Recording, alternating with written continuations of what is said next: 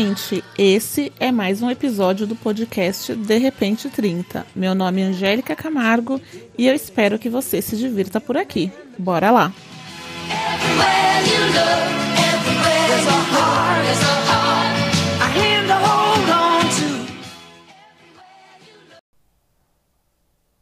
Oi, oi, gente. Bom dia. Bom dia, boa tarde, boa noite. Não sei que horas vocês vão ouvir esse podcast, mas vamos começar mais um episódio do podcast De Repente 30. E hoje eu resolvi falar sobre dinheiro na verdade, sobre como lidar com o dinheiro, né? Já que estamos no começo do ano e que é esse momento da gente se sentir mais renovado, sentir que a gente vai dar um novo start na nossa vida, por mais que seja um assunto que a gente possa falar em qualquer momento do ano, qualquer momento da nossa vida, o começo do ano tem esse gás diferente, não sei explicar. Mas vamos lá, pra gente começar, já sabem, né? Bora seguir o Instagram do podcast é arroba de repente 30 podcast. Se você não segue, segue lá, porque é por lá que a gente interage, que a gente consegue aprofundar um pouco mais do que a gente fala aqui e a gente consegue se conhecer um pouquinho melhor, não é mesmo? Então vamos começar. Falar de dinheiro ainda é considerado um grande tabu, né? Porque ninguém gosta de falar das nossas receitas e isso é muito compreensível porque nós não fomos criados para falar sobre isso principalmente para entender como cuidar do nosso dinheiro. E quando eu estou falando nós, eu me refiro à geração dos anos 90 para trás, porque eu vejo que o pessoal um pouquinho mais jovem tem um pouquinho mais de consciência sobre o tema. Não também que seja, nossa, que consciência, mas ter um pouquinho mais de acesso à informação. E falando de mim, na minha casa nós nunca sentamos na mesa e falamos por de, de dinheiro efetivamente. Talvez porque não teve muito tempo, porque o pessoal estava sempre trabalhando. Minha mãe foi uma mãe solo, então ela estava sempre trabalhando em busca de dar um conforto melhor para gente. E talvez porque a gente realmente não tinha dinheiro, né? Então quem não tem não conversa sobre isso. Mas cada história é uma história, cada família é uma família, cada um tem as suas particularidades, né? Essa é a da minha. Então quando a gente fala de dinheiro pela primeira vez, a gente se assusta, ainda mais quando a gente não tem nenhuma base para isso. E quando a gente entra na escola, esse também é um outro tabu, né? Porque é um assunto que passa longe, muito longe do calendário escolar, né? Ninguém fala sobre isso, não tem um diálogo aberto e isso não chega até a gente, né? Então é uma fase muito importante da vida de todo mundo, que é a fase escolar mas ninguém fala sobre isso. E aí, quando a gente chega na adolescência, que é aquela fase que a gente é chato pra caramba, mas é a fase que a gente quer ser aceito, a gente quer ser aceito por algum grupo, a gente quer participar daquele movimento, a gente quer estar perto daquelas pessoas. E para isso a gente quer faz o quê? A gente quer se vestir como a maioria, a gente quer comer nos mesmos lugares que a maioria, a gente quer sair para os mesmos lugares que a maioria, e tudo isso tem um custo, né? É, nada é de graça. Porém, esse custo a gente segue sem ter noção do que, que ele é, da onde que ele vem, porque o dinheiro não é nosso. Normalmente é um dinheiro que vem dos nossos responsáveis, né? E a gente não está numa idade que a gente quer saber como que eles fizeram para conseguir esse dinheiro. A gente simplesmente quer para a gente gastar, para a gente se inserir naquele grupo e fazer parte da turma, enfim, e seguirmos sendo aquele adolescente chato. Mas aí a gente chega na fase adulta da nossa vida, né? E nós nos tornamos jovens adultos sem noção nenhuma do que é dinheiro, de como ele vem e como devemos gastá-lo. A gente só quer saber de gastar, gastar e gastar. E aí eu lembro de uma história minha, né?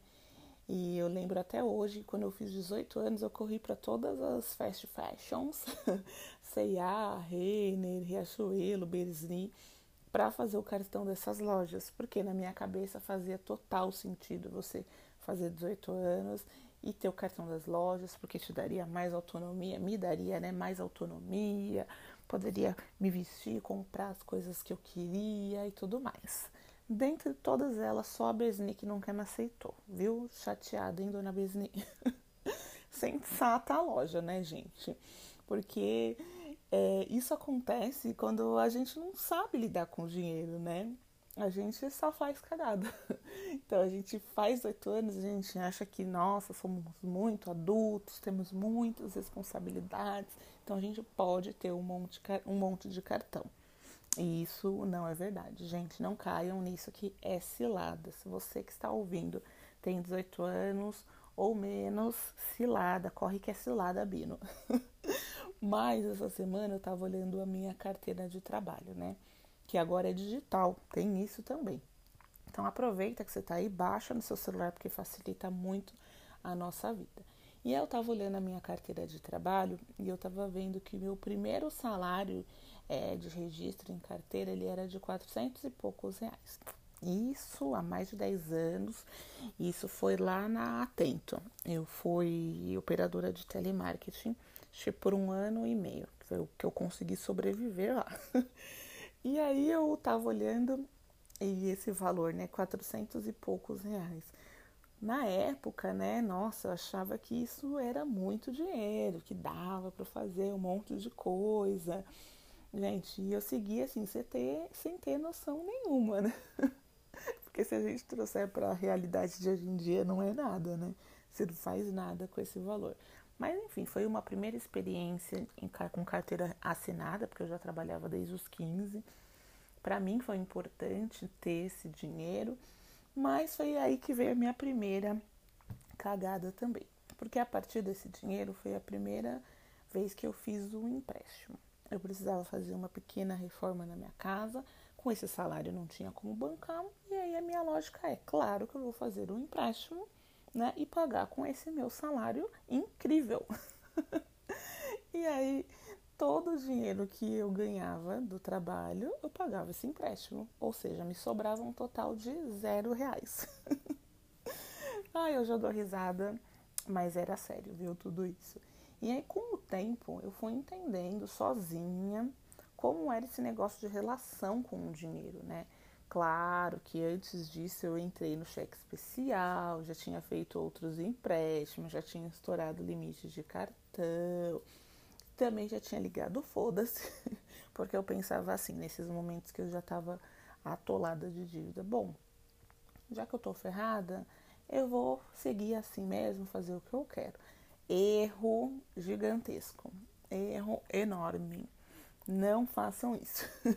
Não é porque você tá ferrado, lascado, que você vai manter esse pensamento, né? De vou continuar me afundando nessa lama. E não, isso daí é totalmente incoerente, gente. Mas nessa época, os meus gastos eram totalmente inconscientes. Eu fazia várias compras exageradas, planejamento financeiro eu nem sabia o que, que era, nunca nem vi. E isso me levou a uma situação que eu demorei muito tempo para sair. Então, por isso que eu acho tão importante esse bate-papo de hoje, porque você também não precisa demorar tanto tempo para sair de uma situação. Seja uma pessoa inteligente, seja uma pessoa esperta. Ouça a experiência de quem já se ferrou e não siga o mesmo caminho, gente. Essa é a melhor estratégia, né? Mas vamos lá. É, com o que eu quero dizer? Que a gente precisa normalizar falar sobre dinheiro, gente.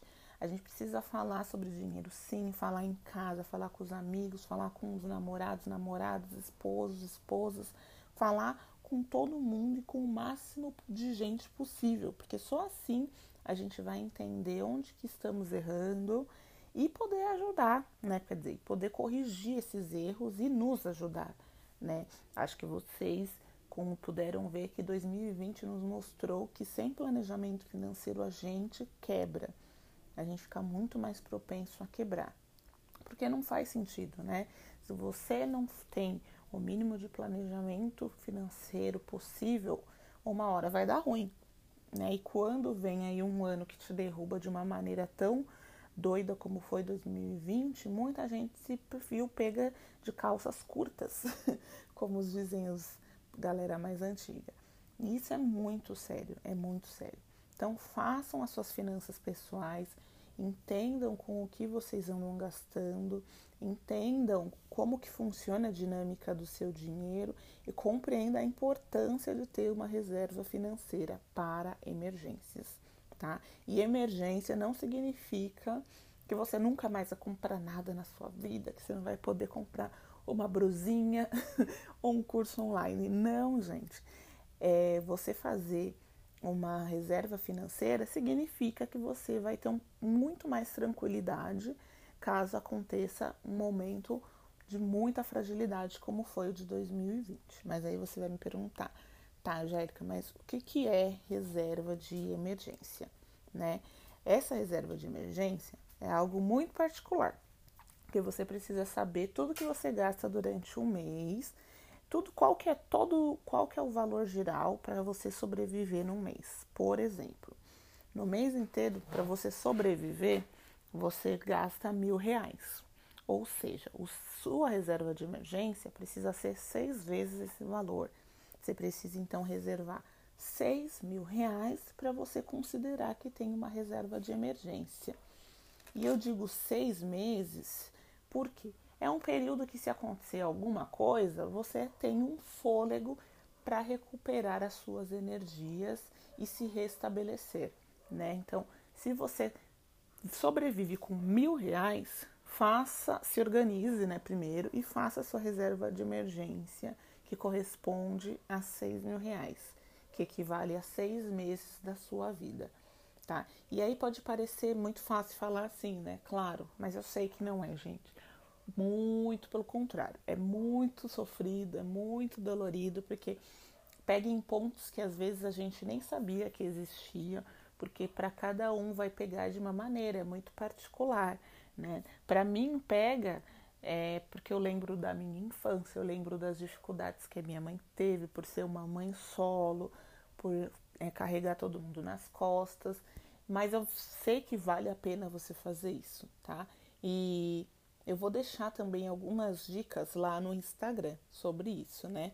E eu preciso também que vocês interajam e conte como é a sua experiência, porque eu tô aqui para aprender com vocês também, tá? E não que eu seja uma Natália Arcuri, mas eu aprendi muito com ela.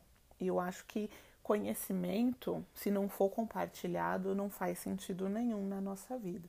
Né? Então a gente tem que aprender a lidar com o nosso dinheiro, entender que não é fácil, mas ele exige que a gente sente a bunda na cadeira, que a gente anote todos os nossos gastos e que a gente tenha consciência do que, que a gente está fazendo com ele, como que está funcionando e tudo mais. Para quê? Para que no futuro, ou para que um né, futuro breve, né, gente? Não vamos. Eu quero que todo mundo, inclusive eu, prospere muito. Então, para que a gente tenha um futuro breve um pouco mais tranquilo, para que a gente possa fazer coisas que a gente realmente queira com a tranquilidade e sem angústia de pensar que, nossa, eu tô gastando tudo isso, nossa, eu não consigo viajar, nossa, eu não consigo é, comer algo que eu gosto, sabe? Então é pra gente ter uma tranquilidade nesse sentido. Então vamos normalizar tudo isso, minha gente, vamos falar sobre dinheiro, vamos ajudar outras pessoas a entenderem sobre esse movimento, entenderem como elas estão gastando o seu dinheiro. Vamos começar a nos organizar e vamos começar do simples, sabe? Tipo, do básico do básico, que é a gente pegar uma folha de papel e anotar tudo que a gente gasta no mês versus o valor que a gente recebe no mês. Né? O que você gasta não tem como ser maior do que o que você recebe, porque essa conta nunca vai fechar, né? Não faz sentido nenhum. E hoje eu resolvi falar sobre dinheiro porque é algo que tá tocando muito em mim, assim, sabe? Eu tô muito reflexiva sobre isso, porque eu acho que, assim como eu, que demorei muito tempo para entender como tudo isso funciona, como eu tava na merda e não sabia, pensar em todas as minhas atitudes, eu espero que você não passe por isso. Então, seja uma pessoa inteligente, aproveite tudo que eu estou falando e faça o contrário, exceto a parte da consciência financeira. Isso você aplica na sua vida tá bom? Vamos normalizar falar sobre dinheiro e vamos seguir com esse movimento de cada vez mais compartilhar as informações. Eu espero muito que vocês tenham gostado desse bate-papo.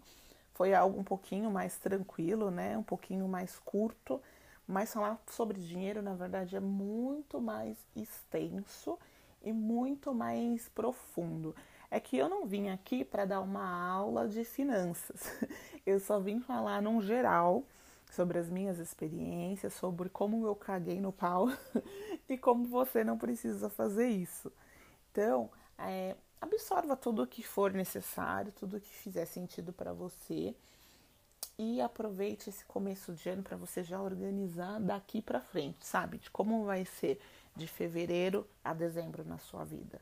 Aproveita que a gente está com esse gás de início de ano, de fazer com que as coisas é, evoluam e mude. Claro que a gente está vivendo um momento ainda muito difícil, que a pandemia não acabou, gente, não acabou, pelo amor de Deus, tenham essa consciência, tá? É, contribuam para que as coisas não piorem, porque senão realmente não, não, haja, não há dinheiro que a gente reserve que vá fazer com que as coisas melhorem, né? Vamos ter essa consciência do coletivo. Isso daí é muito importante. E aproveite para colocar no papel efetivamente, porque às vezes a gente fica, ah, eu vou anotar, tá na minha cabeça, não sei o que, gente, a cabeça é falha. Esquece isso. Anota no papel, já pensa daqui para o final do ano como que vocês vão evoluir e vamos fazer isso acontecer, tá bom? Hoje sextou com S de seja sensato. Não sai gastando no iFood o final de semana todo. Seja sensato, pense com calma em como você vai gastar esse dinheiro aí e tenha um ótimo final de semana, tá bom? Beijão para vocês e nos vemos em breve. Tchau, tchau, gente.